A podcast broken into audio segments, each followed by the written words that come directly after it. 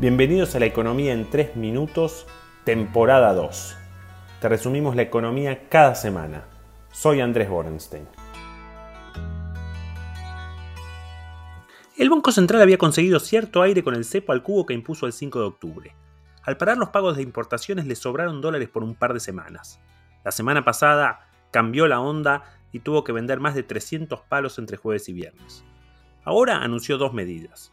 Formalmente va a levantar el cepo las importaciones ya que el desabastecimiento se hace sentir en muchas cadenas de valor. Es la medida correcta.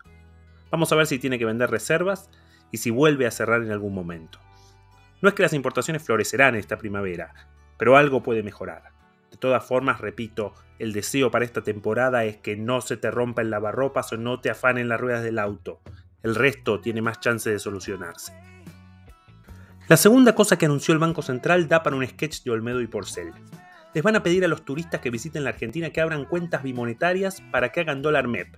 Es decir, que un turista que no habla castellano va a tener que pedir turno en un banco, depositar dólares en una sucursal y a través de la app comprar bonos en dólares, vender bonos en pesos y que le acrediten los pesos resultantes en la cuenta que tendrá que ir a sacar por un cajero cuya tarjeta y PIN le llegará, digamos, a California dos semanas después de que el turista deje la Argentina y después para cerrar la cuenta, bueno, eso sí que es una aventura. Basta de trekking por la Patagonia, eso es para los tibios. Francamente no sé en qué mundo vive el que tiró esta idea. ¿Alguna vez hicieron un trámite en un banco? No solo es impracticable desde la logística, sino que el conserje del hotel te paga más y en efectivo. ¿A quién se le ocurre que a un turista le interesa meterse en una maraña de trámites bancarios, depositar en un banco argentino para recibir menos plata? Señores, donde hay un conserje, hay un cambista.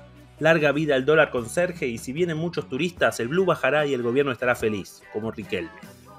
Por suerte faltan dos semanas para las elecciones y luego de eso entenderemos mejor qué es lo que hará el gobierno. Parte del problema es que el acuerdo con el FMI estaba prácticamente cerrado y ahora no nos vamos a poner de rodillas ante el FMI.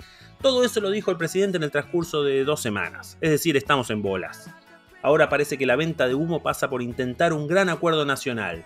Mientras tanto, el contado con liqui champagne ya llegó a 209 pesos. Siga, siga, todo pelota. El objetivo del acuerdo nacional puede ser loable, pero para acordar hacen falta dos prerequisitos. Número uno, que el gobierno defina lo que quiere. El segundo es que abandone políticas del siglo pasado.